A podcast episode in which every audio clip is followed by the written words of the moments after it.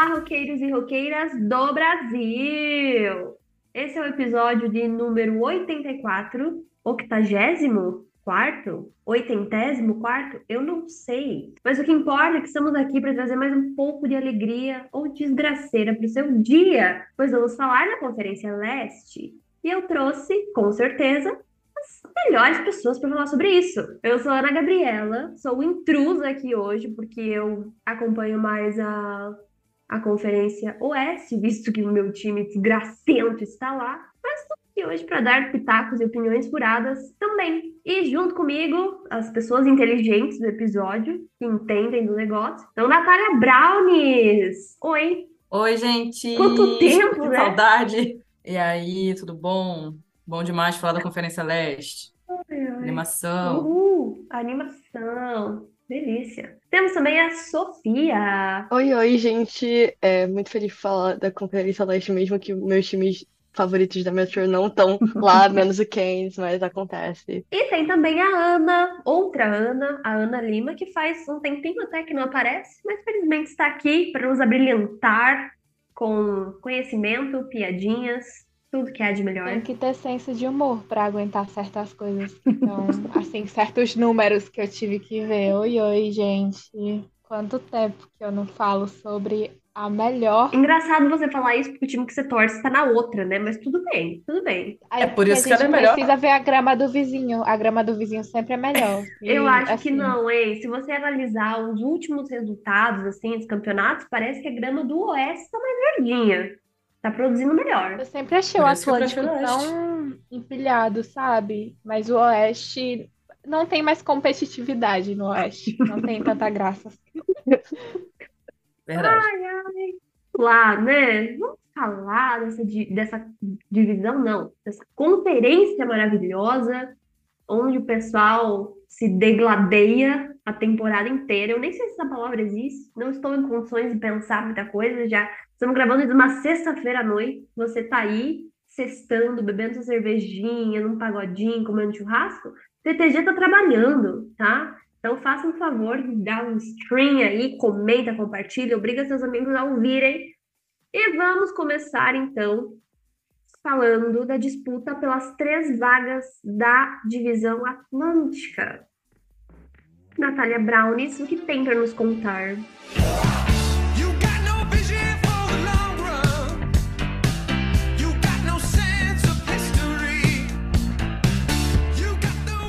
Então, né? Divisão Atlântica, o que dizer? O que O que dizer? dizer dessa, dessa divisão que eu mal conheço, considero pacas? Então, assim, tá uma confusão. Para começo de conversa, vamos começar assim, né? Resumiu. Vamos para a próxima divisão então. Vai lá. É, chega, passou, vai. Não, mas assim, é, tirando o Boston Bruins, que tá com 19 jogos e 31 pontos, ele tá bem à frente do, do segundo time, que é o Florida Panthers, Hum, o resto está uma grande confusão. Até hoje, sei lá, duas horas atrás, três horas atrás, é, o Tampa Bay Lightning estava em terceiro lugar na divisão, e agora já não está mais, porque o Toronto Maple Leafs, mesmo perdendo um jogo em overtime hoje, conseguiu é, tá ali em terceiro, né? Mas, mas Tampa ainda vai jogar, acho que tá jogando agora. A gente tá gravando esse episódio às 8 e 18 da noite. Então, acho que ou Tampa joga agora ou joga às 10 horas da noite, não tenho certeza. Mas de qualquer forma, é, esse resultado provavelmente vai mudar. Então, veremos, né? Ah, o Boston Bruins, então, no momento que a gente está gravando esse episódio, como eu falei, eles já jogaram 19 jogos. E eles ainda vão enfrentar, até o momento que esse episódio for ao ar, eles vão enfrentar o New York Rangers e o Columbus Blue Jackets. Então, um jogo desgracento e um jogo que teoricamente deveria ser fácil. É, eu acho que todo mundo concorda, né? A gente estava conversando um pouco aqui antes de começar a gravar, de que, né, a gente não esperava que. A gente não esperava que o, o, Bruins ia bem nessa temporada justamente por conta das perdas na off-season, né, que a gente já falou bastante. É, a perda do Bergeron foi muito sentida, mas o time tá conseguindo, assim, a trancos e barrancos, né, fez aí umas adições na off-season que eram meio, tipo, sei lá, vamos pegar uns gato pingado aqui por um milhão de conto e, e é isso. E tá funcionando, entendeu? O time tá com três rookies, né? Três calouros até o momento, que é uma coisa que o Boston Bruins não, não costuma fazer. Realmente é questão do desespero. E é até engraçado porque outro dia uma pessoa no Twitter colocou o, o elenco do Boston Bruins assim, tipo, como é que esse time é o melhor da liga? E realmente, porque o time no papel não é um time bom. É um time muito razoável, mas é, a defesa e o gol são total o diferencial. Né? Com o Linus Umok e Jeremy Swayman, eles estão dividindo a, a goleira que nem foi na temporada passada.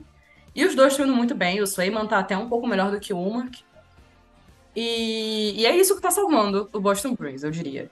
E também, uma questão que, que eu acho que é relevante, que talvez algumas pessoas não concordem, mas o calendário do Bruins tá mais fácil nesse, nesse início de temporada, assim. Então já jogou contra o Sharks, contra o Ducks, contra times que estão mais no, no final da tabela, né? E assim, não tem como negar que isso influencia. Não é a única coisa que influencia, mas é, o Bruins já venceu também de, de times que estão em playoffs e tudo mais, mas, né? É aquele velho estado. Vamos ver se o time aguenta durante muito mais tempo. É, os principais pontuadores do time, assim, Pasternak, é o primeiro, obviamente. Figurinha carimbada, com 30 pontos já, 12 gols. E em segundo, o atual capitão, Brad Marchand, com 19 pontos e 7 gols. E o terceiro melhor pontuador do time é o Charlie Coyle, que tá com 17 pontos, que é aí também uma. Ninguém esperava que o Coyle fosse estar tão bem assim também. Quer dizer, o time queria que ele estivesse, né? Porque já que o time tá sem central, seria bom se o querido do Charlie Coyle fosse bem, e ele tá indo bem. Graças a Deus para o torcedor, ele tá tancando o trabalho, que não é fácil, né? Um trabalho de, tipo, segundo central é muito é muita coisa. Mas tá indo bem até então, né? Seguindo então aqui na, na, na divisão atlântica, a gente tem o Florida Panthers com 25 pontos e 19 jogos. Os queridos Florida Panthers, que eles começaram meio tímidos ali também, demoraram um pouco, mas agora já estão aí, mostrando o que vieram. É, até o episódio ao ar, eles ainda vão enfrentar o Winnipeg Jets, o Ottawa Senators e o Toronto Maple Leafs, que vai ser uma batalha provavelmente pela para se manter, né, na, na vaga. É, então, assim, como eu falei, o time ele tem encontrado consistência agora nessas semanas, o que está garantindo ali o lugar deles, né? E eles têm que manter essa consistência para de repente começar a brigar com o próprio Boston Bruins, né? Para pegar esse primeiro lugar aí. O que eu, enquanto torcedora, espero que aconteça, porque eu não quero ganhar mais uma vez o troféu de presidente. Eu não acreditava muito nessa, nessa treta até acontecer. É, Na maldição. eu não acreditava muito até acontecer comigo. É assim mesmo. É, enfim, eu acho que o time, é, apesar de ter começado devagar, agora eles estão jogando igual o time que chegou na final da Stanley Cup. Eles são um time é, cheio de talento, assim, talvez não talentos, assim, elite, mas são jogadores muito talentosos, uma defesa muito boa. E eles jogam muito pesado, assim. Eles jogam realmente pra. Quando eles jogam com um time que, que tá ali na, mais ou menos no mesmo patamar, eles são muito brabos. Assim. E, e é isso. Né? Vamos, ver que, que vai acontecer. Os principais pontuadores do time é o Sam Reinhardt, tá com 25 pontos, é o maior pontuador, 13 gols. E o Barkov e o Kachuk estão empatados ali, né, em segundo lugar, com 17 pontos. Os dois, né? É, Kachuk só tá com 3 gols, que eu achava que. Eu espero um pouco mais do, do Kachuk, mas continua um rato, um rato dos bons para quem torce, né, no caso. E é isto. É. Quem gosta do rato Kachuk aqui? A Silêncio Ana gosta do rato Kachuk. Parece que não. Terrível Chuck não entra na minha casa. Não. Acho que ela Não. não, gosta.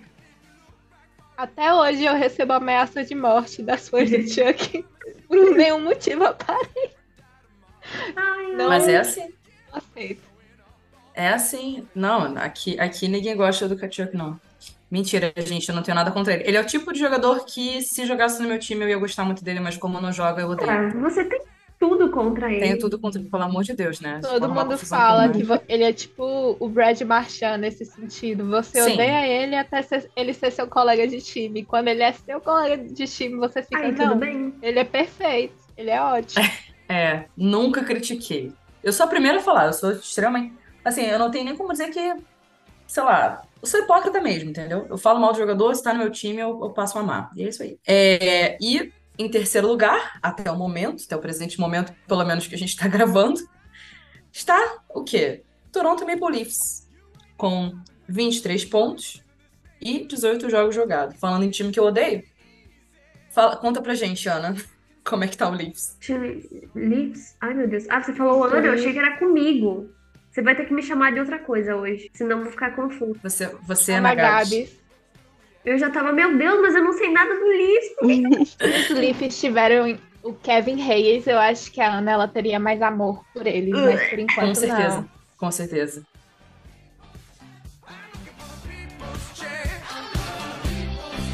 It ain't you. A gente só tem.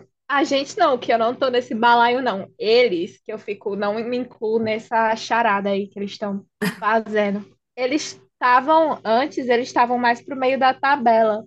Aí eu tava feliz, né? Porque eu penso assim, os Oilers, eles podem faz... acontecer o que for com eles, contanto que os Leafs estejam, assim, piores também. Justo.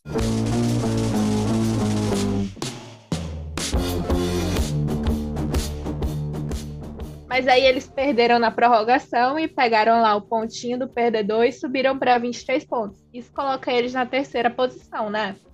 Isso. O que é bom e é ruim.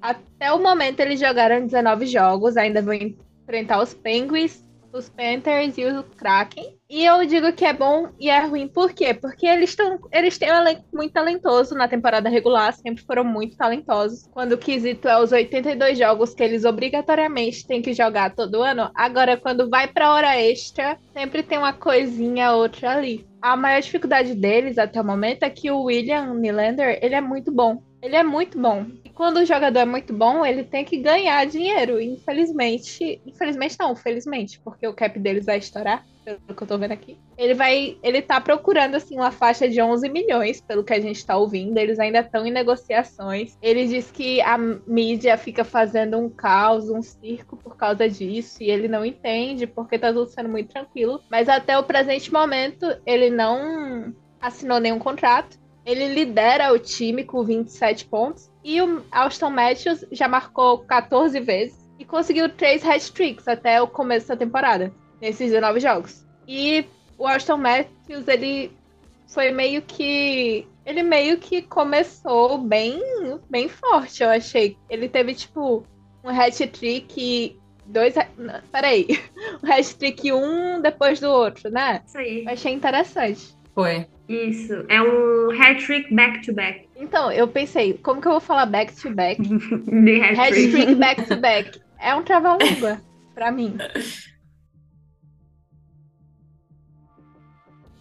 Eu acho que os Leafs eles estão indo bem. Eles têm, como todos os anos, eles são para os playoffs. Esse não é o problema. Eles têm 90% de chance de chegar lá. Eles estão num ritmo de 106 pontos, com a projeção de chegar a pelo menos 101, coisa assim. Mas o que eles precisam para como não, para se qualificar, para se classificar, é tipo uns 88 pontos. Coisa que eles estão bem acima, né, pelo que a gente vê.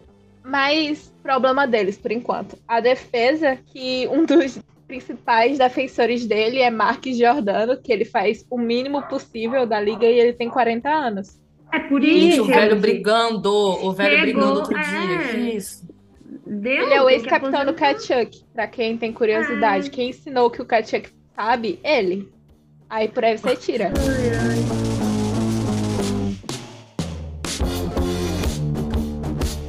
E eles têm esse, essa ausência na defesa, a defesa deles. Eu tô sentindo que anda muito embaralhada também, o que foi um problema no passado.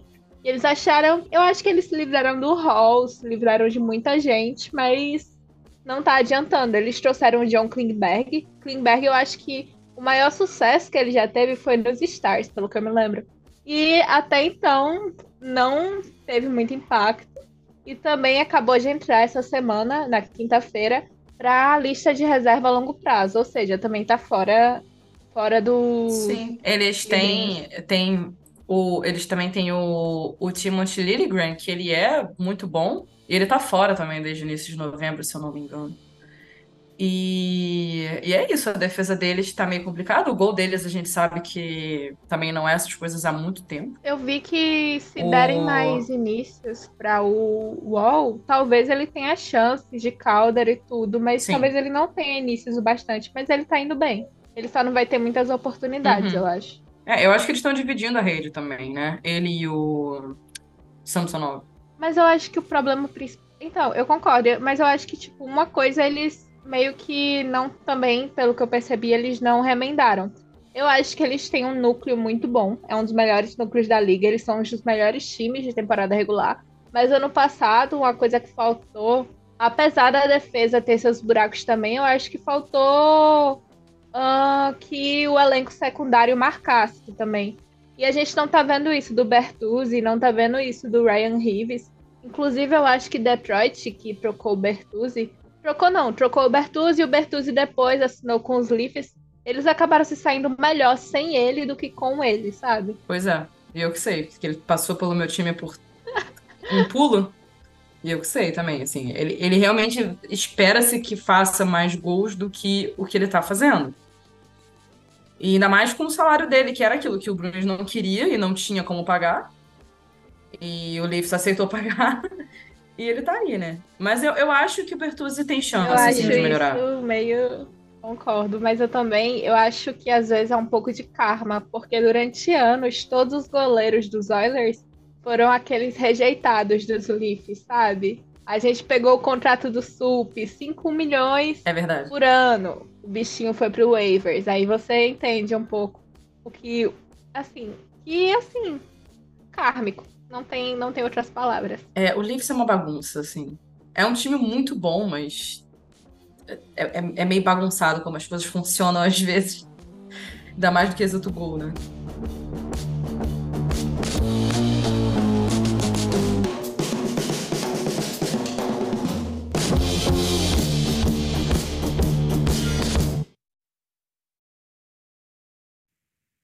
Gente, vocês pararam de falar nada?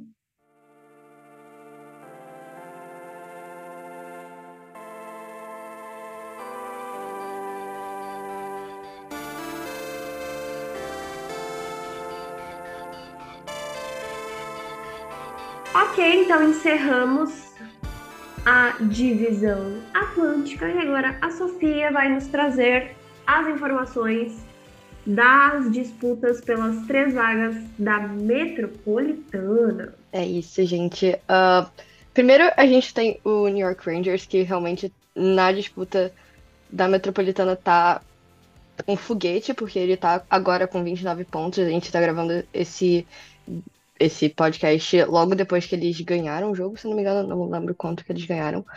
Foi com o Flyers, na verdade. E tá sendo a 12 segunda vitória em 14 jogos dele. E eles estão realmente voando com 29 pontos. E aí, o segundo colocado já é o Caps com 22 pontos, então é uma diferença gigantesca. Até eu tinha perguntado para as meninas, porque eu fiz uma pesquisa, mas não tava achando nenhum problema no, no Rangers, e eu sou uma fã do Islanders, então fica meio difícil de falar bem, mas é real, é um time que tá mostrando muita, muita força essa temporada. Ah, e nos últimos playoffs a gente pode ver que eles perderam pro Devils e foram realmente. Foi uma corrida bem ruim para eles, porque eles tinham uma vantagem muito grande contra o time, mas eles foram eliminados na sétima rodada, né? No jogo 7, na verdade. Ahn, e na verdade, é, eles até o momento, eles já jogaram com Flyers agora, mas eles vão ter, até sair o jogo, a gravação, vai ter mais jogos contra o Boston Bruins, o Buffalo Sabres e o Detroit Red Wings. Então tem mais três jogos ainda. Ah, e agora a gente pode ir direto para os melhores jogadores, porque realmente é um time que tá tendo uma corrida muito, muito boa. Então não tem muita coisas para falar de ruim. A gente só tem, tipo, uma defesa muito boa. Ah, os goleiros estão sendo muito bons também. Ainda mais também o.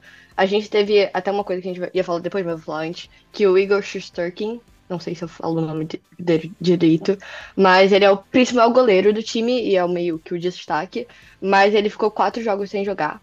Então, e depois que eles tinham ganhado literalmente quatro vitórias seguidas, foi uma meio que um uma coisa que meio que travou eles, assim, mas mesmo assim a gente teve o Jonathan Quick, que, aliás, é o que tem mais ah, porcentagem de saves, e maior ainda do Sturkin. E eles conseguiram retomar isso e estão fazendo uma temporada incrível também. Ah, e os melhores. É, Do nada o Jonathan Quick É. virou, virou um jogador, um goleiro bom de novo, tipo, do nada. Não, exato, Ninguém esperava. ele tem dois shoutouts. É, nem o Sturkin tem nenhum shoutout. Ele é, tá bem, bem, bem bom. Ah, e a gente tem o Panarin, que é no- agora nossa, nosso ovinho. Ele é o líder em pontos e assistências, né? E ele tá fazendo uma temporada histórica. Ah, e ele quebrou o, o recorde de mai- mais jogos consecutivos com múltiplos pontos, que foram cinco jogos. Ah, então, ele tá realmente incrível. Ele tem 26 pontos agora. Ah, e a gente também tem. ah, quem mais a gente tem aqui pra falar? A gente tem o Vincent Trocheck e tem o Chris Crater, que também é o líder em gols. E tem o Mika Zibanejad, eu não sei falar o nome dele direito, mas tá certo. Eu sempre fico em dúvida, porque às vezes tem uns nomes que, meu Deus do céu. Mas ele não tava jogando, mas agora voltou, pelo que a Ana falou, eu acho. E ele fez dois gols hoje, né? Então, exato, já dá pra ver que voltou e voltou. Então, é isso. Alguém tem- quer falar alguma coisa sobre o Rangers? É, eu-. Eu acho que o o Rangers, apesar de ainda não estar, tipo, não tá como líder da liga, eu acho que eles estão jogando melhor hoje. Em, em- em geral, como todo, assim. Não, Que é. é, é o que eu tava falando, assim, o Bruins não joga tão bem, assim. Eles são muito indisciplinados. Eu não sei o que que tá... Se é a falta do Bergeron, não sei o que que é, mas o, o, o Bruins tá muito indisciplinado, fazendo muita penalidade. E eu acho que o Rangers joga melhor, sabe? Então, é isso. Eu acho que o que falta pro Rangers é só acumular esses pontos aí. Daqui a pouco estão na frente. Bom, quem sabe, quem sabe. E eles vão jogar contra o Bruins, né? Então a gente pode, vai ver eles um contra o outro. É o próximo jogo deles. Então, Aí é que, aí é que vocês vão ver o controle de qualidade. É esse o jogo que vocês vão ver. exatamente. Então, eu nem sei qual dia é, mas Eu acho que é o É um bom jogo jogo. pra Dia vocês verem 25. os dois no Amanhã. início. Da... Amanhã, que bacana. Isso. Amanhã. Então, sábado. Uhum. É, sábado dá pra ver. Então, é um bom jogo. E vai ser back-to-back pros dois. Exato. É, olha que delícia. É uma surpresa pra muitos até, que é o Washington Capitals, que é que eles nem foram classificados na última temporada, né?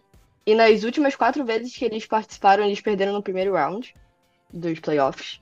Então é. E até o momento da gravação, eles jogaram hoje, né? Eles tinham uma streak de cinco jogos ganhos, e mas hoje eles perderam de 5 a 0 pro Oilers. Então, é, foi 5-5. Mas eles começaram com um recorde bem ruim, vamos por assim, né? Começaram bem, bem, bem lentos. Eles ganharam uma, perderam três. Então foi uma preocupação para os fãs. Mas depois eles agora conseguem, e eu acho que é muito isso, igual o Bruins que a Nath falou, que eles, mesmo não tendo um ataque tão ah, potente assim, a defesa deles, o gol deles, vem sendo e vem mostrando muito bons. Eles têm um ótimo penalty kill. ah, e, tipo, bloquearam 300 chutes ao gol até agora. Ah, eles são o 11 lugar na liga nisso.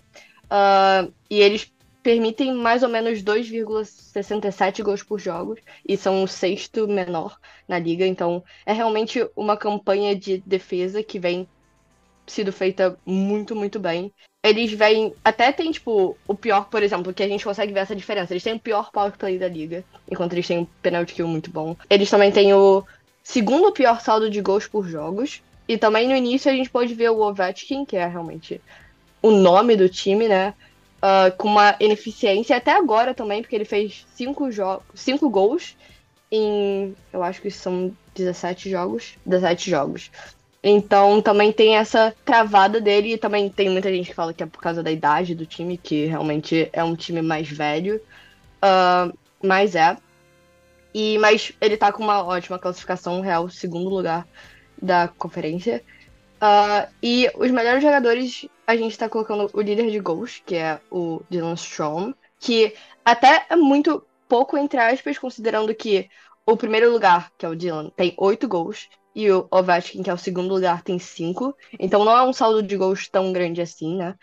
Ah, o John Carson tá sendo uma bela. Uma surpresa, vamos por assim também. Ele é o líder em assistências. E ele tem agora, atualmente, o maior tempo em campo da NHL.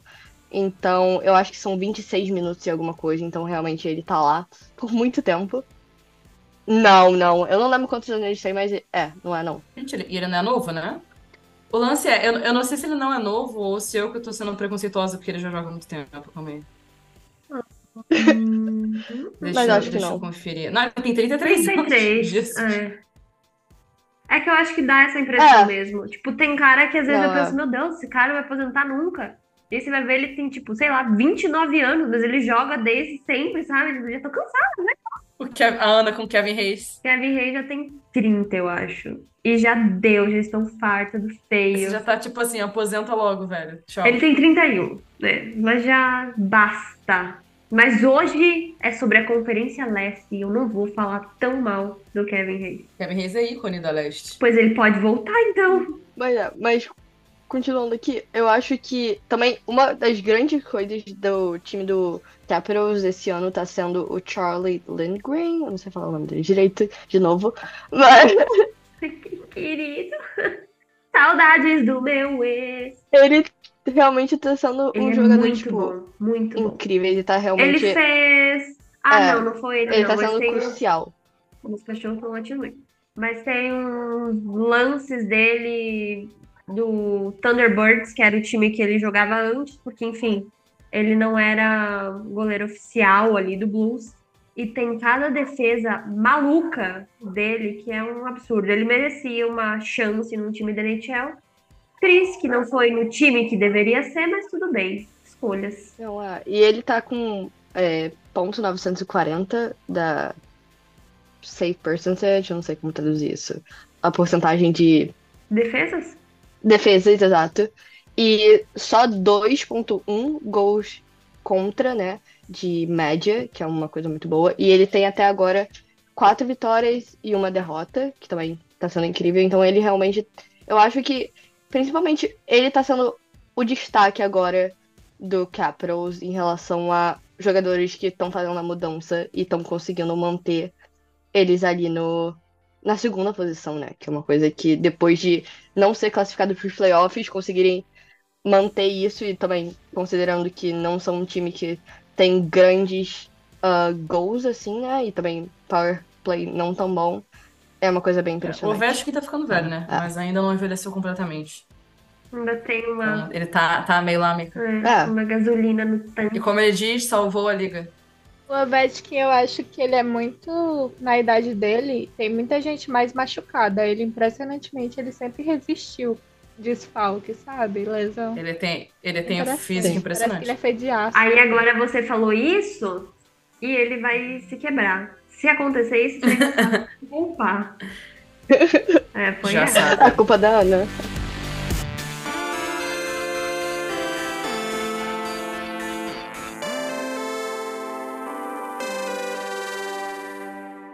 Agora, o meu querido, o meu amor da minha vida, Carolina Hurricanes.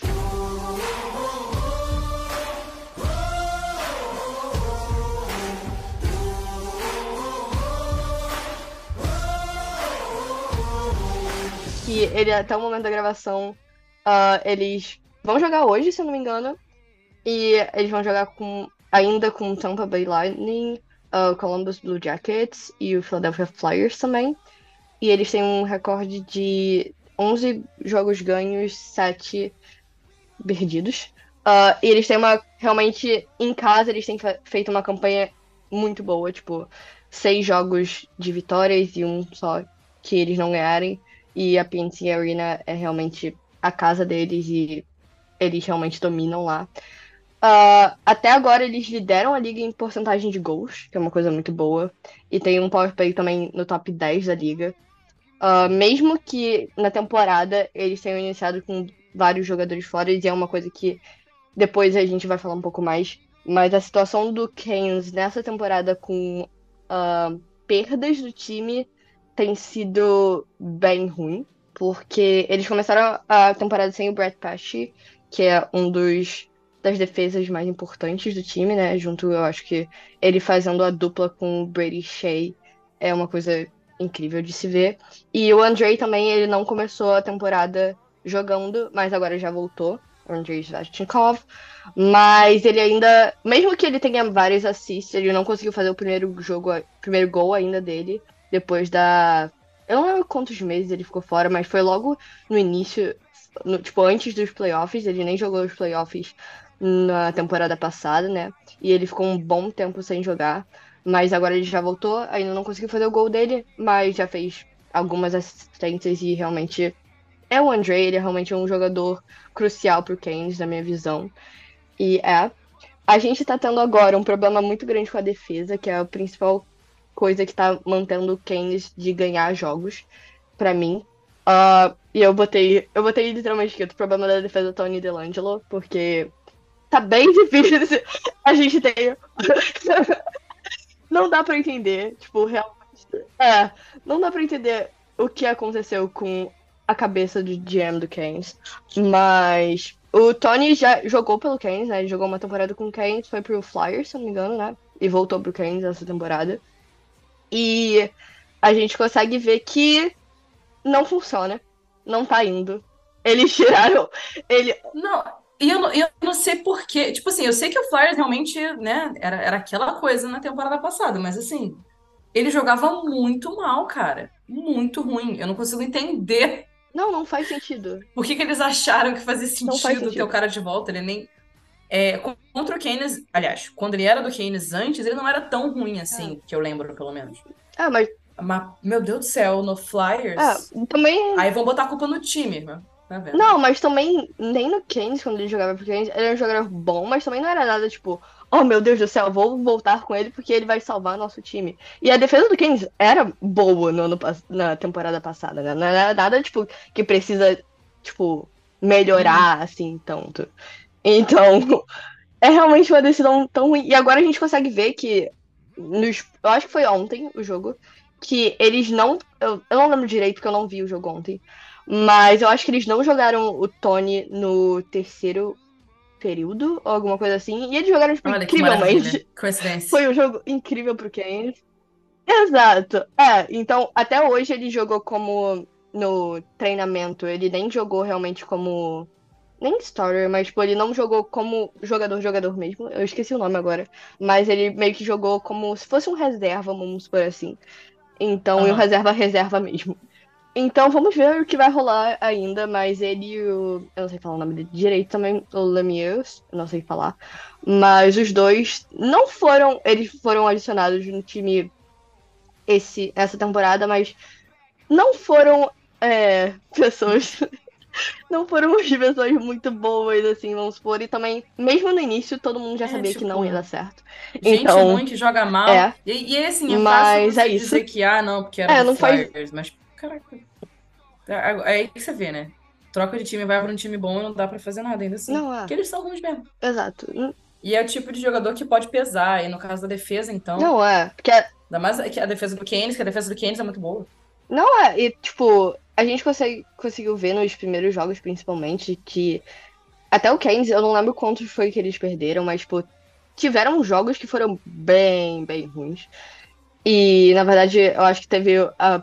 Eu acho que o pior, tipo, foi contra o Ducks, se eu não me engano. Mas, tipo, tiveram vários jogos que foram bem, bem, bem difíceis. Mas eu acho que principalmente pela defesa, porque o ataque tá indo bem, como sempre foi, né? Não é um ataque. É bem estratégico, vamos por assim, né? Porque é muito do passe, não tentar só fazer o gol de qualquer jeito. É muito estratégico o ataque do Keynes. Mas a defesa realmente foi uma surpresa até para os fãs, porque caiu muito comparado ao ano passado. Falando um pouco do ano passado também, eles ganharam, né? As três últimas disputas de conferência. Então, realmente, eles têm levado isso, têm conseguido muito. Então, vamos ver, né? Se eles vão conseguir agora aumentar isso. E eles perderam também as três últimas vezes, né? A, vez que eles ganharam a Stanley Cup foi em 2006. Então, é. E na verdade tem uma coisa que eu queria falar que é a questão do Rod, que é o técnico do Keynes, né, que foi jogador do Keynes também. Da Um questão. brinde de amor. Exato. E eu amo ele, não tem como.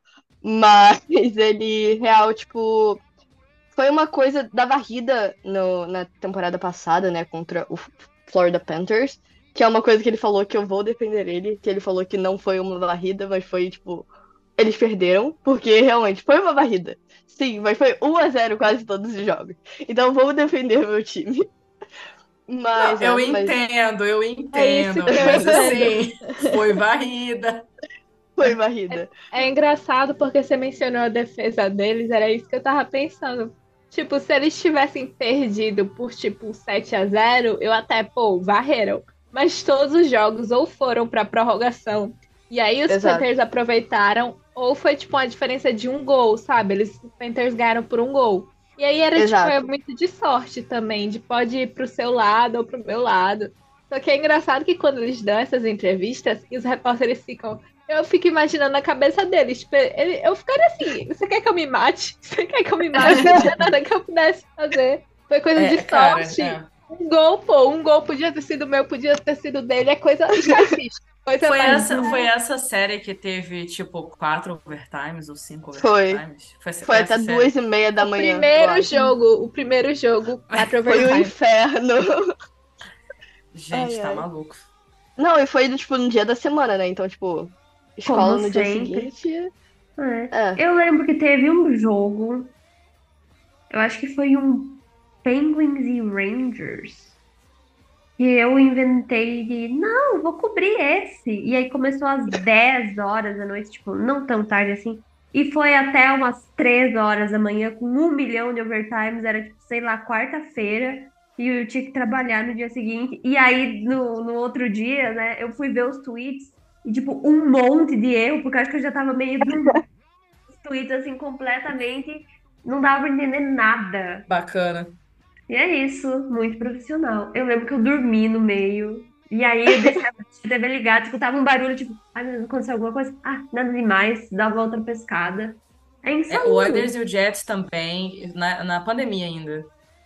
Eu lembro que foi horrível também. Eu lembro que quem tava cobrindo na época era a Nath, que não tá mais no TTG. A gente ficou até três horas da manhã, cara, pra ver o Oilers perder. É. Não imagino como é passar a madrugada acordada pra ver o Oilers perder. Não sei como é esse sentimento. É, não sei como é, Isso né? aconteceu com você uma vez, mas É. É aquele negócio, né? Queria que acontecesse comigo uma vez só, porque todas as vezes eu já não aguento mais. se eu tivesse um real pra toda vez que um jogador que eu gostasse marcasse quatro gols e eles ainda perdessem a série, eu teria dois reais. O que é triste, gente. É deprimente. Ai, ai. Eu- Tá, eu acho que a gente pode voltar um pouco. Aí, voltando pros melhores jogadores do Keynes, ah, eu acho que o Keynes é realmente um time bem. é, Eu esqueci o nome, a palavra agora. Mas ele tem vários jogadores. acho. Exato, exato. É bem equilibrado. Tipo, dá pra ver nos estádios, tipo, os pontos, tipo, é 16, 15, 14, 13, 13. Ah, então, realmente é muito equilibrado. Mas os melhores jogadores até agora têm sido o Sebastian Ahu, tipo, incrível. Ele é o líder em pontos, ah, com 16 pontos. Tem o Seth Jarvis, que é um querido, a pessoa mais fofa do mundo, que torceu pelo Brasil na Copa. Essa informação eu tenho Não Tipo- fez mais do que a sua obrigação. Exato, exato.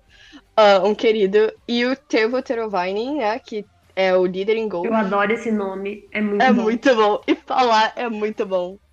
Aham. Mas ele, ele é o líder em gols agora, né? E ele teve dois hat-tricks, se eu não me engano, e diver- diversos jogos com vários pontos.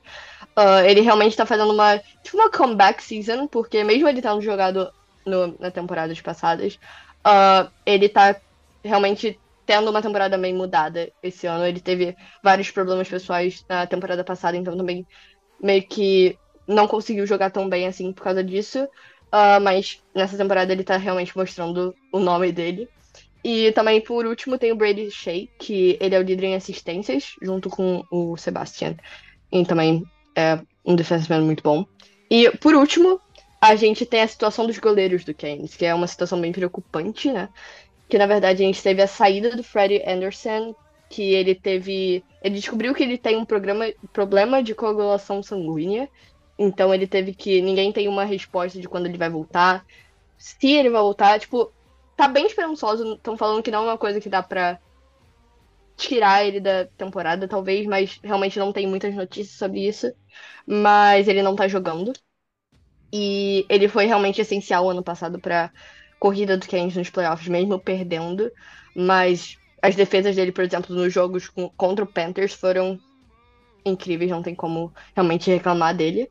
Ah, e ontem, durante o jogo contra o Oilers, né, o Antti Renta, que é o meio que o segundo goleiro do Keynes também, ele saiu do jogo e ainda não tem muitas informações sobre o ocorrido, se foi realmente uma coisa que ele se machucou, o que aconteceu, então a gente realmente deve ver hoje, né, quando Keynes jogar. Mas é uma possibilidade de a gente ver o Pyotr Kuchakov tendo uma maior presença nos próximos jogos, né, ele que foi chamado depois do Anderson, ele meio que sair, né, mas é isso, tá realmente uma incógnita de saber, ah, será que o Anti Renter vai realmente continuar? Será que aconteceu alguma coisa mais séria? Mas é, a gente provavelmente deve ver o Piotr mais vezes. E aí é realmente, será que vai chamar alguém de outro time? Será que vai fazer outra coisa, tipo, que eles chamaram, eu não lembro qual é o nome do, do goleiro, mas eles acabaram de chamar e já voltaram também atrás, outro goleiro. Então, é isso, realmente é bem sem saber o que vai acontecer. E o time também tem a pior, a quarta pior campanha em porcentagem de defesas. Então, é realmente uma questão bem ah, complicada com o Keynes, mas é isso, esperar notícias e vamos ver o que vai rolar. E é isso. Ah, não é como se a. Metropolitana fosse, assim, é, como é que eu posso dizer, concorrida, né? Então não tem que se preocupar. É, Na- na- nada de errado pode acontecer. Se eles... Tá tranquilo. Imagina. Tá tranquilo. Puro suquinho do caos.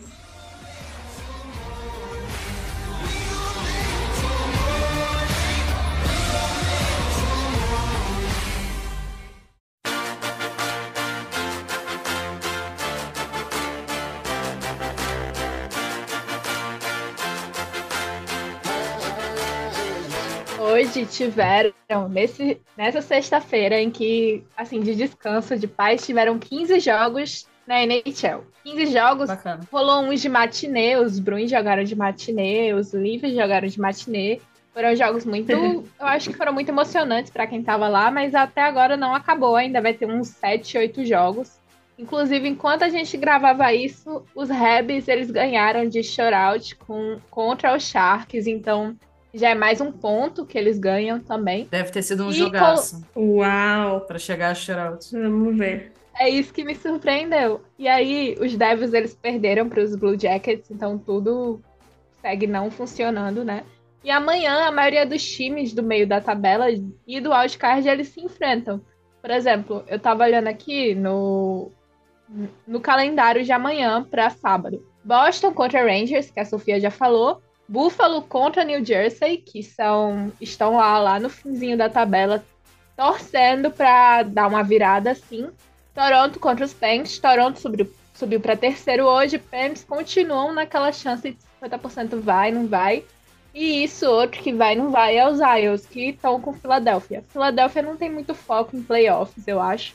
Eles têm mais a perspectiva de reconstruir e pensar no futuro. Eles não estão com essa sede de ganhar agora ou de disputar agora, eu acho. Então, muita coisa mudou enquanto a gente faz isso aqui. Mas os Detroit, como um, um todo, no geral, eles estão em décimo lugar nesse momento. Ano passado, eles não pegaram o Wildcard também. Não sei qual foi a última vez que eles pegaram o Wildcard, mas ano passado não foi o ano. E hoje eles venceram os Bruins de. Eu acho que foi uma. Foi um. 5 a 2 Algo ridículo. 5 a 2 É. Sem comentários. E, tipo assim, foi. O, o, o Bruins fez. Tava. Tipo, o Red Wings ficou ganhando, né? Tipo, ficou na. Como é que chama? Na vantagem o jogo inteiro, né? Mas foi terrível, porque quando o Bruins conseguiu fazer 3 a 2 eles foram lá e correndo, fizeram mais um gol e aí, e aí já era, ia não dá mais. Mas ele, eles jogaram muito bem hoje. Então, é um negócio que eu tava conversando com uma amiga minha, que é fã de Detroit, e eu, o que é que você acha? Como que tá o humor, a temperatura? E ela disse: bom, o power play que estava mágico no começo da temporada não está mais. Já voltou para o mediano, voltou a ser um power play intermediário. E ah, a defesa dele está sendo carregada pelo Ghost. O Ghost, pelo que eu tenho conhecimento, ele é muito querido pelos fãs do Flyers até hoje. Ele sempre foi um jogador assim, intermediário para cima, eu acho. E aí, justamente hoje ele teve uma assisten duas assistências e o Debrincat, que teve aquela seca quando ele estava em Ottawa, também marcou, teve outra assistência. E a aquisição deles da off-season GT Confer, ele também teve um gol e uma assistência, se eu não estou enganada. Então eu acho que as coisas estão indo muito bem para Detroit. Ah, os fãs eles chamam o plano do GM de Steve Easerman de Easer Plan e o Easer Plan É. segue funcionando. É, Ele finalmente, também- uma hora tem que fazer, né? Uma hora tem que funcionar, É. porque ele tá fazendo isso tá, a qualquer momento, a qualquer momento. É agora que Já tem um, Talvez. Veio um milhão de aí. anos. Vem aí. Tem que. Easer Será avisa, estão aí? Tá avisados. É isso aí. Então, eu acho que o Weezer, ele tem um negócio a longo prazo que, por exemplo, eu não acho que ele chegou a ganhar em Tampa. Mas ele foi ele que construiu e draftou É, a maioria dos jogadores exatamente. chaves de Ele- Tampa. é, Aí tem essa ele- questão. Ele construiu o time, meteu o pé e Tampa foi bicampeão e depois chegou mais na final, né? Foi três finais seguidas. Eu não sei o que eu faria, Não, eu, né? gente. Mas eu acho que Não. ele- ele- eles tinham admitido que o, que o Red Wings, tipo assim, ah, não é agora. Tanto é que no, na, na última trade deadline, eles mandaram o Bertuzzi embora. Tipo, eles meio que assumiram tipo, a gente vai fazer aqui um breve, uma breve reformulação nas coisas. Eu não diria nem um né? Porque o time ainda tá em, em meio que reconstrução. Tá terminando uma reconstrução ali, né? Mas, tipo, vamos dar uma ajeitada aqui pra ver se funciona. E tá funcionando, eu acho. Eu acho que eles têm todas as peças, menos, e o problema do ano passado também, o gol. Eu acho que o Lion, que foi quem levou os Panthers para as playoffs, tudo foi trocado para Detroit, mas ele não teve muitas chances, ele não jogou nem seis jogos, e quem tá liderando, por incrível que pareça, acredite se quiser, é James Heimer. Por algum motivo, ele é o melhor goleiro que Detroit tem agora, que por aí você tira, né? Mas eles têm umas chances de playoffs que não chegam nem a 20%. Uma coisa que eles têm ainda, eles para os próximos anos, eles têm muitas escolhas do draft. Talvez elas sejam negociadas, mas se eles já têm essa essa leva de jovens talentos agora, imagina daqui um tempinho como é que não vai ser. Inclusive, Iserman foi quem foi ver. Não, Iserman foi ver o Moritz Seider jogar antes mesmo dele ser draftado e ele nem imaginava que poderia competir na NHL. Ele não estava ranqueado muito alto nos outros. Nas outras projeções dos. Como é o nome? Dos tre- olheiros, sabe? Os olheiros eles não tinham um Moritz muito alto. E ele ganhou, acabou ganhando o Calder. Aí eu acho que ele tem um olho para o que deve funcionar.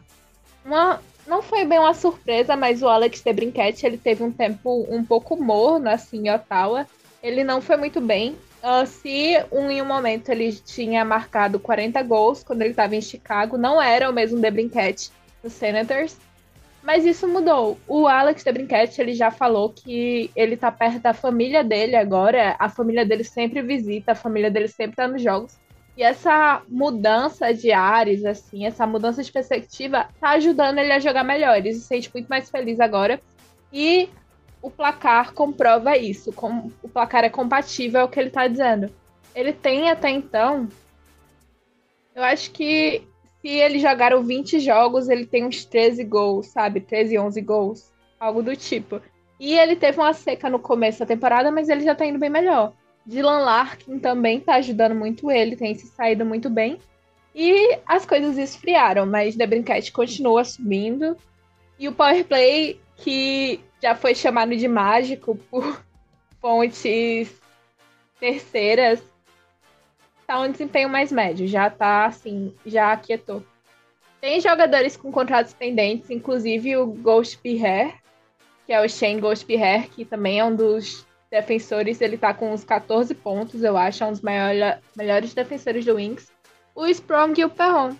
Então, eu acho que eu pelo, que, pelo meu entendimento, Iserman ele não vai vender muito por outros draft picks. Eles têm draft picks o suficiente. mas ele não iria hesitar, sabe? E se eles acabarem entrando nas playoffs, se eles ficarem de se eles não ficarem de fora da bolha, eu acho que ele pode manter quem quiser estar lá, e eu acho que pode dar certo. Ao invés de todo ano ele vendendo as peças e reorganizando, sabe? Eles estão num ritmo projetado de 83 pontos, mas para competir eles precisariam de 91. Se eles manterem como eles estão estavam eu não sei bem. Se eles, tipo, mantiverem ah, em ascensão ao invés de entrar nesses buracos que vez ou outra acontece, eu acho que pode dar certo. Mas não vem dando certo pra Detroit. É, eu acho que dá mais por conta da, da competitividade, vamos dizer assim, né? Porque é isso, tipo, o Red Wings tá agora no primeiro wildcard, né? E Tampa tá no segundo wildcard. Acho que é. É isso, né? Eu acho que todo mundo esperava que a, a Atlântica ficasse entre esses quatro times mesmo, mas ninguém tinha certeza que esses quatro times, no caso, seria Bruins, eh, Leafs, Lightning e Panthers. Mas Red Wings estão aí também pra né, dar, dar, dar aquela mexida, né? Você quer falar de Tampa, Ana? Não, eu não sei muito sobre Tampa, mas eu acho que o mistério pra mim todo ano é que chega um momento que as coisas vão equalizar. Vão atingir um equilíbrio assim. E quem tava muito indo muito bem, talvez volte ao normal. Quem tava indo mal, talvez tenha uma sorte melhor. Eu acho que é a esperança de todos os times que você vê que não parecem ah, estarem bem assim, todo mundo diz, ah, é só má sorte, eles estão tendo má sorte agora. Outro time que eu acho que a Ana Gabriela vai falar o que é que tá acontecendo com o New Jersey, New Jersey Devils, que eles estavam muito ranqueados muito alto no começo da temporada. Mas aí veio uma lesão, veio lesão, veio lesão, veio um calendário mais difícil também, eles já estão lá embaixo. Aí você vê os Canucks, que não estavam em nenhum, eles estavam só coletando ponto ano passado, só coletando ponto, marcando presença. Esse ano eles já tiveram um calendário mais fácil, eu acho que eles estão indo bem melhor. Mas vai chegar um momento que as coisas vão se equilibrar. Tem que se equilibrar, não, não vai chegar. Tem que, tem que chegar. Precisa chegar. Será? Então, seguindo falando de Tampa, eles vão hoje enfrentar o Hurricanes, né? E eles ainda vão enfrentar o Avalanche e o Arizona Coyotes. Então, eu acho que a principal questão para Tampa que tá meio que sendo estranho, sendo esquisito do porquê que eles estão colocados onde eles estão, é, é a, a- ausência do Vasilevsky, né? Do, do goleiro de confiança deles, assim não só é um dos melhores goleiros da liga, mas é um goleiro de confiança, que os jogadores têm aquele, aquela sensação de que, tipo, vai ficar tudo bem, porque o, o, o tá, tá ali, sabe? É, Então, assim, eles estão ali na, nessa coisa de pegar terceiro lugar, fica no wildcard. Eles até teve uma- um momento da temporada aí que eles estavam, tipo, bem abaixo, né? Da, da, da disputa ali do wildcard, mas agora eu acho que, ainda mais agora que o Vasilevski vai voltar, é, se eu não me engano, ele volta. Ele volta no próximo. No jogo contra a Avalanche, se eu não me engano. Ou ele volta hoje mesmo? Eu acho que ele volta Vaza- hoje, se não me engano. É. É isso. Ele, Posso ele volta hoje. É, pois é, eu até, eu até coloquei aqui, mas eu tinha esquecido. É que ele, que ele vai voltar nessa viagem que eles vão fazer agora, que começa em, em Carolina. Né? Então, é, o time também tá tendo dificuldade no overtime. Então, assim, quando o time vai pro overtime já, já é terror. Pelo menos conseguem um pontinho, mas é o ponto da derrota, né? Dos seis overtimes que eles tiveram até agora, eles perderam cinco. Então, é, né, a dificuldade de jogar no 3 contra 3 também. Isso também pode ser refletido é, na ausência do goleiro, né? Porque o goleiro é muito importante no overtime. E, e assim, o time, ele é o mesmo problema de vários times que foram competitivos nos últimos anos, e né, um time que ganhou a Stanley Cup recentemente, duas vezes. A situação no teto salarial deles não é fácil, então todo ano eles têm que abrir mão de jogadores que são importantes para o time, né? Tiveram que abrir mão do Killorn, por exemplo, agora. É, Realmente não é fácil. E, e a Atlântica tá, como sempre, muito competitiva, né? Mas eu não acho que Tampa vai ter grandes problemas, não. Ainda mais agora que o Vasilevski vai voltar. É, segundo o The Athletic, eles estão com 45% de chances de ir para os playoffs, mas eu acho que é mais porque tá bem competitivo para chegar nos playoffs, como sempre é, né? A, a leste como um todo, é- ela é muito complicada. Mas se eles conseguirem aí voltar pro ritmo, eu acho que vai ficar tudo certo com Tampa.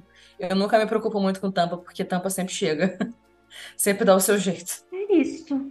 Vamos então para desgraceira, pro final aqui. É, pois é, né? O, a questão do, da, da meiuca, né? Da, Uhum. da confusão da meiuca, dos times que estão ali implorando por uma vaga de wildcard e estão quase lá. É, começando então pelo, pelo Flyers, né? Que eu acho que é o time que tá mais, Sim. mais próximo. Então, a, a classificação hoje tá Flyers com 21 pontos, Islanders com 19, Penguins com 18 e Sabres também com 18. Isso, obviamente, vai mudar quando vocês estiverem ouvindo esse episódio. Mas eu não acho que as coisas vão mudar drasticamente, assim. Esses times aí, eles estão nessa coisa de, né? É, o, o Flyers, ele tá com 10 vitórias, 9 derrotas e uma derrota overtime, o que eu já acho que é muita coisa para o Philadelphia Flyers. Com todo respeito. E, e- e no É um- começo da temporada em si, eles até que começaram bem, né? Sim, eles tiveram uma sequência de vitória de cinco jogos. E eles, de fato, assim, eles estão assistíveis, cara. Temporada passada, eles não eram assistíveis. Agora dá pra assistir. É aquilo, tirou o Tony DeAngelo, já ajudou muita Uhum. É, mas o Flyers, assim, é um time que assumiu o rebuild, né? Então, é, não se esperava que o time tivesse do jeito que tá, tipo, competindo, né? Eu, eu não acho que vai conseguir playoff, mas nunca se sabe. né? Ah, As coisas são vai que, né? Pela, pelo panorama, parece que não vai. Mas tem o quê? Mais 60 jogos? Um pouquinho mais, vezes. Sim. É, Então, muita coisa pode acontecer. Seria engraçado. Não, é.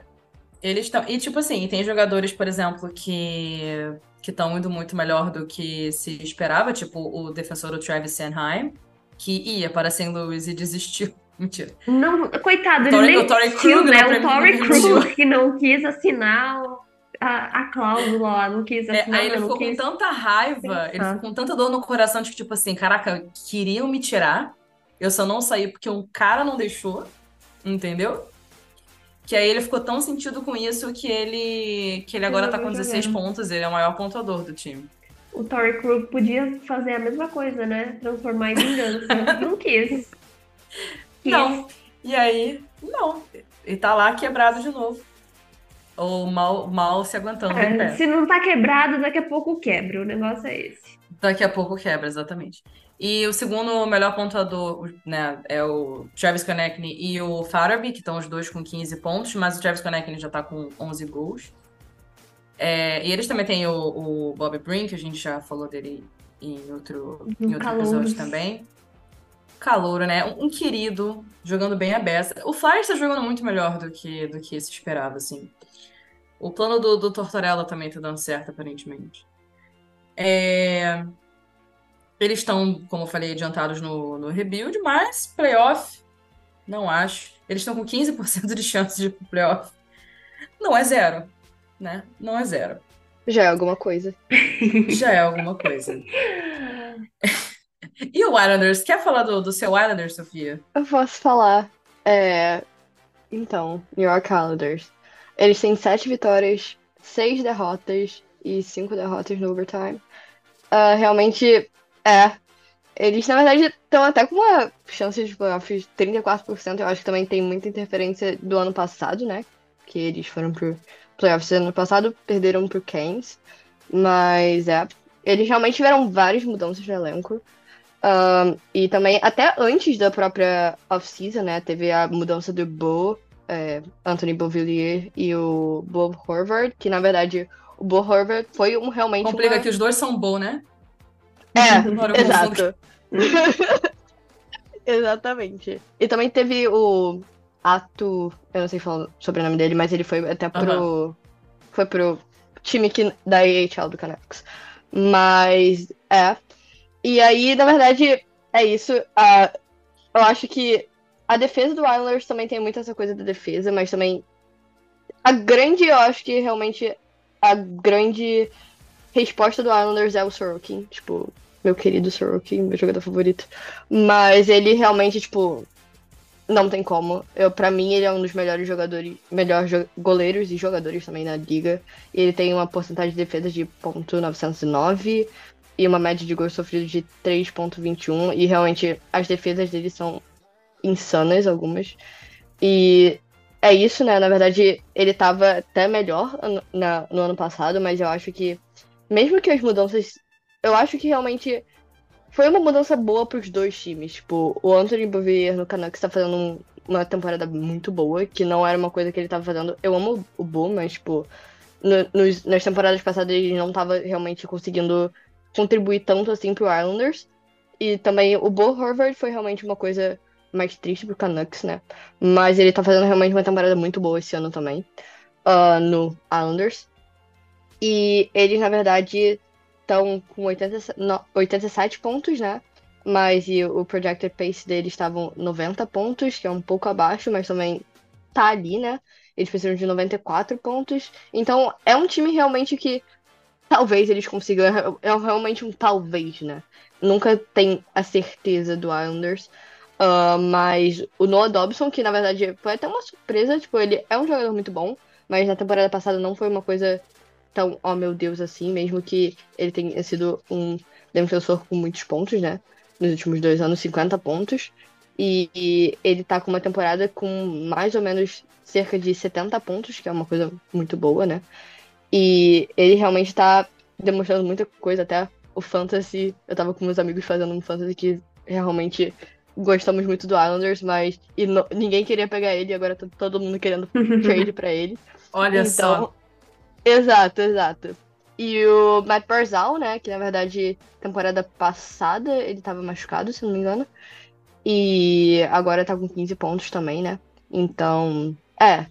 É realmente um talvez. O Islanders é muito isso, né? É jogo por jogo, um, Sorokin por Sorokin, e é isso, sabe? Então, é. Vamos ver se Sorokin salva, né? É, Mas é, é, é- é surreal, né? Esses times todos, eles estão com aí previsão de 90 pontos e muitos deles não, não vão conseguir, né? Não dá. É. Aqui no meio da tabela a gente também tem os Penguins, que eu acho que eles foram uma surpresa na temporada passada por eles não ter conseguido playoffs em 16 anos, sei lá. E os problemas deles agora continuam os mesmos no sentido de que, ah, estão com 9 vitórias e 9 derrotas até agora. É,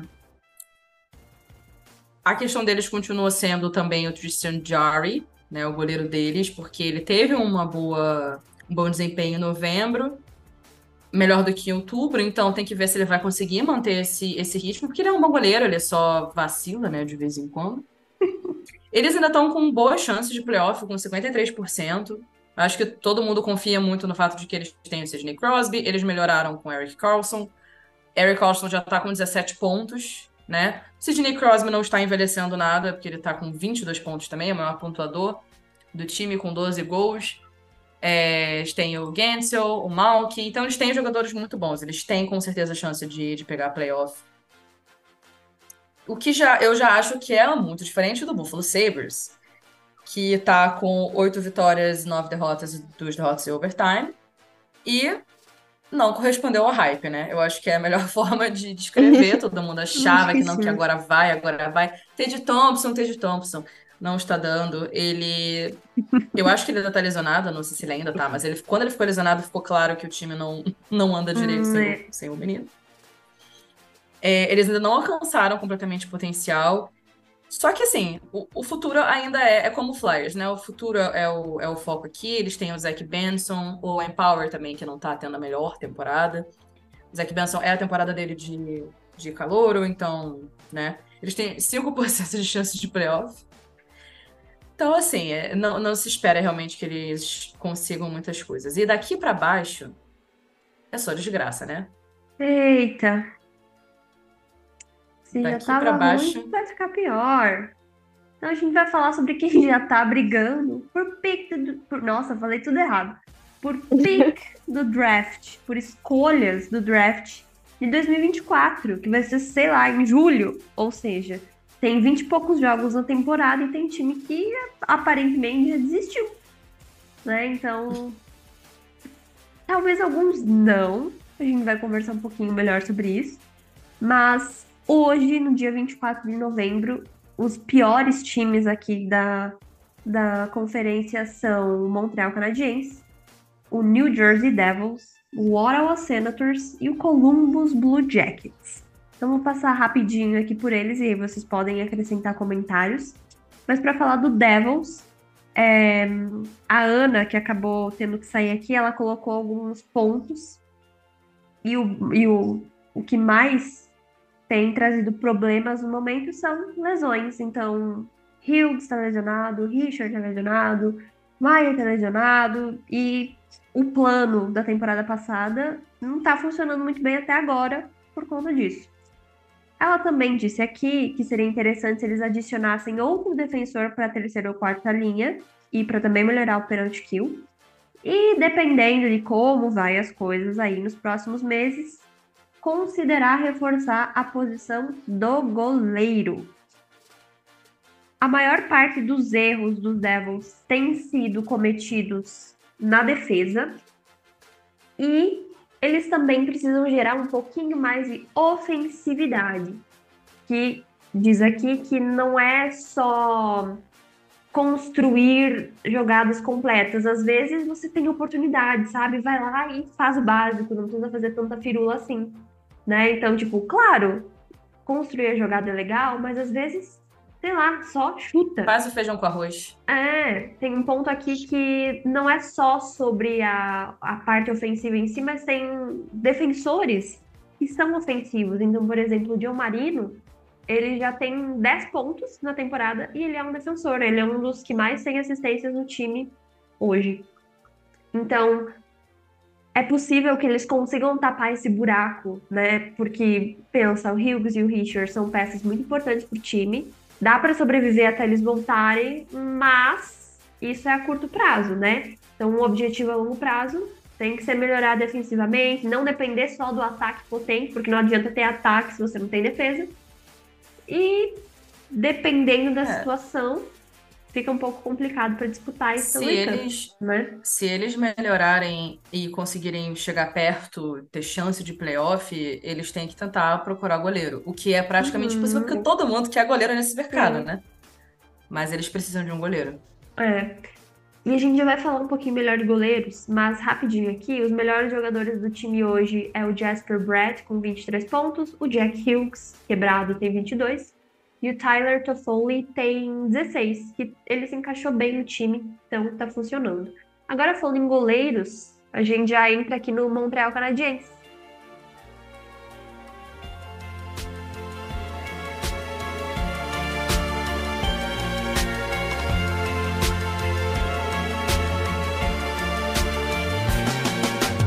que eles estão aí com um probleminha.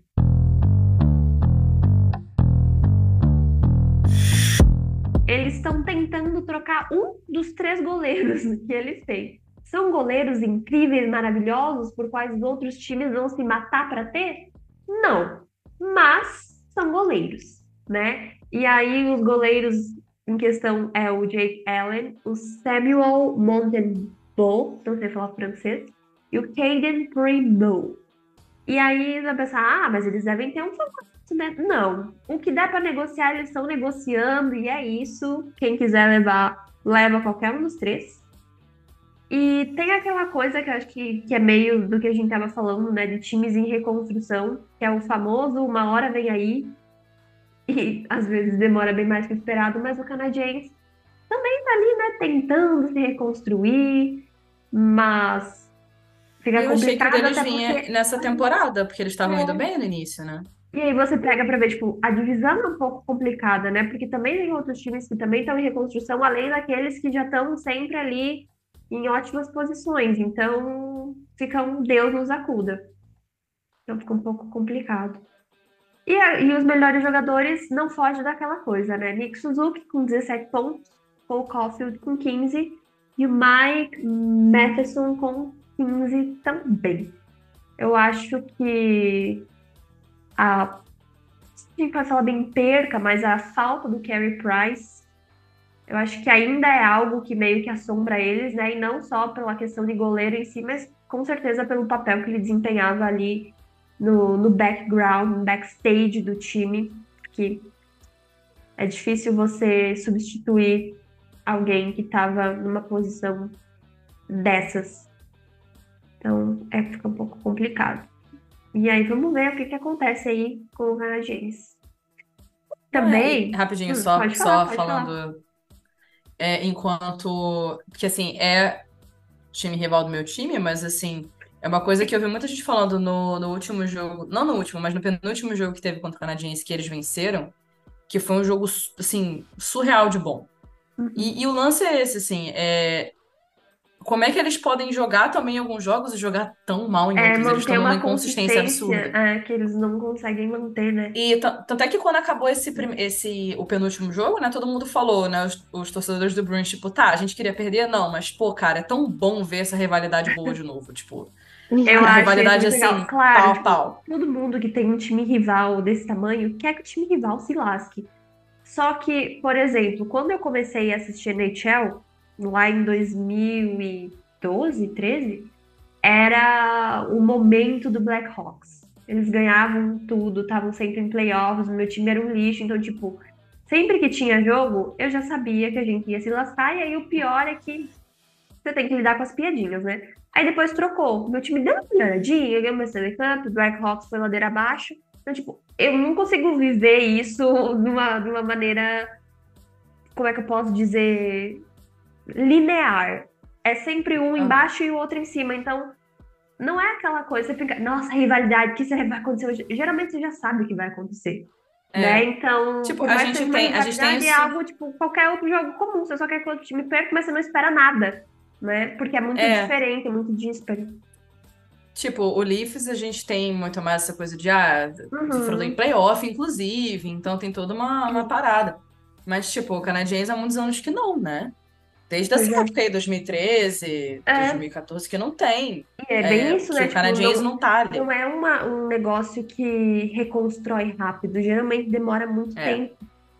E aí, Mas enquanto aí. um tá se, tá se reconstruindo, o outro tá no momento do auge. Daí depois daquela quebrada, inverte. Então parece que É. nunca consegue pegar um negócio legal. vai.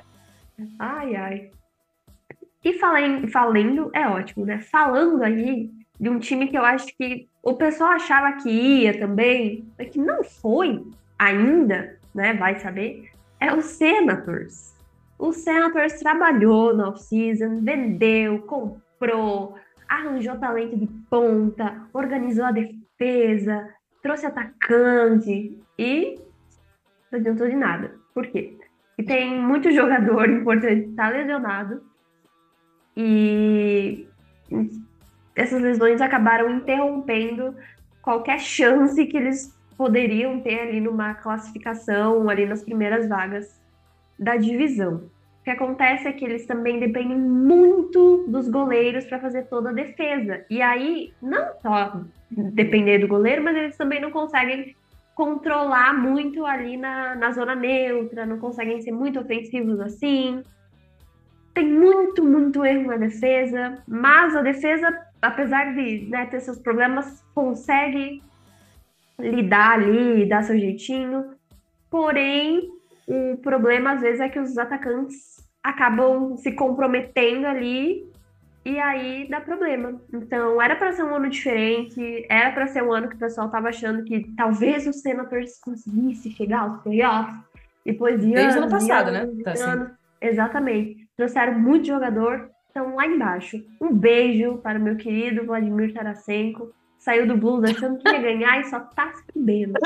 É isso, viu? Vai ter que Que voltar. fase. Vai ter que voltar para casa. Ah, o Senators, ele tá no nível Philadelphia Flyers de entretenimento. Porque É o time é isso. bom? Não, mas porque o Mas que tá é acontecendo fora do gelo é surreal. Que que E tá- ainda tem isso, né? Tipo, o Senators tá lascado porque teve aquela treta com o Shane Pinto das apostas, que tem um episódio aqui. Eles também vão perder uma escolha de primeira rodada por conta daquela troca com o Dadonov, que eles não, não informaram ali a questão de quais times ele não poderia ser trocado. Eu acho que foi uma troca que envolveu três times, acho que era canadienses, eles e os Golden Knights. E aí deu um fuzuê, o, o Dadonov não pôde ser trocado, deu um negócio, e a NHL acabou multando eles, eles vão ter que escolher aí, é, acho que é 2024, 25 ou 26, eles vão ter que escolher um dos anos para perder uma escolha da primeira rodada. Não é legal como essa liga é justa? É maravilhoso, não é? Tem gente que se atrapalha e é penalizado, e ok, acho justo você ser penalizado se você fizer cagada, só que daí tinha que valer pra todo mundo, né? Principalmente pra quem comete crimes. Vou entrar nisso aqui Pois é. agora. É. Deixa eu só falar rapidinho os pontuadores do time aqui, que temos o Stutzel com 20 pontos, o Giroud, lembra do Giroud? Faz tanto tempo que não ouço falar de Giroud. Ele Um tem beijo, 16 Ju, meu pontos. querido Ruivo. E o poderoso chefinho Brady Kachuk tem 14 pontos. Se vocês nunca viram o poderoso chefinho, procurem no Google que vocês vão ver o Vocês Brady vão ver o. Brady Kachuk. Exatamente. ai, ai, muito bom. Você ia falar, Natália, pode falar. Esqueceu? Então vamos pro próximo, né? Um beijo, Claude Ru. Um beijo, Vai. Claude Ru e Vladimir Tarasenko. Vamos então falar agora do Blue Jackets. Eu gosto do Tarasenko, eu tô tirando a cara dele porque ele me abandonou. E eu estou com um pouco de Justo. rancor. Então aqui nós temos uma linha do Blue Jackets que tá brilhando, só nome complicado, então só vou ler os sobrenomes. Nós temos o Voronkov, o Fantilli, draftado esse ano, e o Marchenko. O Fantilli, inclusive, falamos lá no episódio dos calouros. Só você procurar isso, se ainda não ouviu. Eu encontrei uma frase que é muito Tem boa. texto. Eles têm sido o ponto brilhante, solitário da consistência do time, porque aparentemente é só eles que estão funcionando. Só que é engraçado porque, mesmo com toda essa habilidade, eles têm que lutar muito para fazer gol. É, eles têm ali os goleiros que defendem, eles têm a chance de vencer na maioria dos jogos, só que eles se atrapalham em fazer as transições da jogada, aí vira uma bagunça ali na zona ofensiva. E tem. Não sei se vocês lembram, tem dois jogadores que se chamam Johnny Goodrow e o Patrick Line. Eles são os jogadores mais bem pagos do time. O Columbus Blue Jackets, com os dois, gasta mais de 18 milhões de reais. E, somados, os dois juntos, jogadores de elite, têm são nada mais nada menos do que 12 pontos. O Goodrow tem dois gols, seis assistências. E o Patrick Line tem três gols e uma assistência até hoje. Patrick Line que foi healthy scratch esses dias. Alguém, por favor, explica o surreal. que é healthy scratch para quem tá chegando agora e não faz ideia do que é isso. Não tenho condições. É quando é quando os técnicos decidem tirar o jogador do, daquele jogo, basicamente. Ele, ele é health scratch, ele foi cortado do time por questões de saúde, só que não é saúde, eles só tiraram ele pra tirar mesmo, pra porque não ele jogar. tá horrível. E É. se ele ficar A saúde fora. de não saber jogar. É, é. Se ele ficar fora do time, ele ajuda mais do que se ele for pro gelo. Então, basicamente é, isso. É tipo um castigo, né? Healthy Isso. Scratch é um nome bonitinho pra sair ali no papel, mas todo mundo sabe que esse jogador tá nessa É situação. pra te fazer acordar. Tipo, bosta, né? E é- foi a primeira É. vez na carreira dele que isso aconteceu. Ele deu. é, ele falou sobre, estava bem decepcionado, mas é isso, né, querido? Decepção pega gol, então vamos trabalhar. gente, como é que um time que tem Johnny Gaudreau e Patrick Line consegue ter o Ivan Provorov como um dos melhores pontuadores do time? É isso. O que que é isso? É isso. E aí tem mais. É, o Goodrow não, não, não parece nem que ele tá com interesse, com vontade de estar jogando, sabe? Fazer qualquer coisa seria mais legal do que estar no gelo, no Blue Jackets, aparentemente. a de quem olha. É, Pierre-Luc Dubois, ó, tá vendo? é, olha aí, ó. E A história se tão, repete no é, Blue tá Jackets. tão ruim a situação que além do Line ter sido healthy scratch, teve um jogo que eles perderam para os Coyotes que no terceiro período os dois ficaram bancados o período inteiro e não entraram no gelo. Então fica muito complicado quando os seus top dois jogadores estão nessa situação. Né? Entre os melhores jogadores, nós temos o Provorov, que tem 13 pontos, o Boone Jenner também tem 13 pontos, e o melhor do time é o Zach Werenski, que tem 15. Então, essa é a situação aí do finalzinho, da finaleira, da desgraça da Conferência Leste.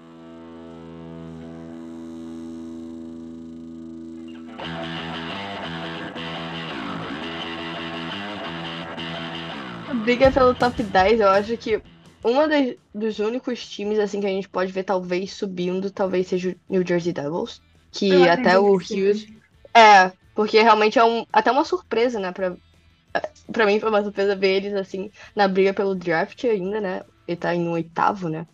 Então, eu acho que é isso. Eu acho que talvez seja um time que ainda tenha muita chance de estar, eu acho que no primeiro quarto da temporada. Mas é, é isso. Mas tem que melhorar muito ainda. Eu acho engraçado até você dizer isso, porque é, isso é literalmente só por conta da temporada passada, porque o Devils no final, pra mim, é É. normal. Mais uma temporada, É, né? será Sei que eh, foi por conta da última década o One Hit Wonder do Devils aí só lá em 2030? Fica aí o Pô, mas- questionamento. Vamos lá. Mas eu só vou dizer que, de fato, eu concordo que eles podem subir só porque eles têm Uhum. muito mais talento do que, Sim. do que os pontos deles É, eu acho que esses talentos também já se provaram, né? O problema é lesão. Ainda mais quando você não tem assim, uma certeza que volta logo, que vai voltar bem. Então fica um pouco É. complicado. E goleiro, Mas- né? É, mas, é, mas dá tempo pra se recuperar. O problema é a divisão, né? Não é uma divisão tão fácil assim. Se tu demorar, meu irmão, já era. Exatamente, vai ficar O comendo Flyers pega o teu lugar. Olha que perigo. Mas então, tá certo, pessoal. Encerramos o nosso episódio por aqui. Só esperar meu cachorro passar aqui na janela latindo tal qual Tá um doido. participando. O meu, né? Vocês falaram mal do Devils, ele veio reclamar. Então, para você saber tudo sobre a temporada da NHL, e não só sobre a temporada da NHL, porque a gente fala sobre hockey inline, hockey internacional, falamos sobre college, falamos sobre PWHL, entra no site tictacgo.com. Se você quer conversar com um pessoal legal, da hora, os queridos, nós temos um servidor lá no Discord, o pessoal é, adora conversar lá. Então, o link tá aqui na descrição do episódio. Tem também cupom com o Mr. Varsity. Se você usar o, o código TicTacGo, você recebe 10% de desconto. PTG também tem uma lojinha. E um dos nossas redes sociais é arroba TicTacGo. Então, nos segue. E obrigada por nos ouvir até o fim, né? Que hoje foi um Guerreiro. pouquinho, é, hoje foi um É. pouquinho mais longo, mas tinha muita coisa para falar, então falamos de uma conferência inteira e tentamos resumir o máximo que dava. Não é tão fácil assim fazer análises, mas agradecemos pela, pela sua ouvida. E é isso, gente. Obrigada a vocês também por estarem aqui. Um beijão e até a próxima. Tchau! Tchau. Tchau, tchau.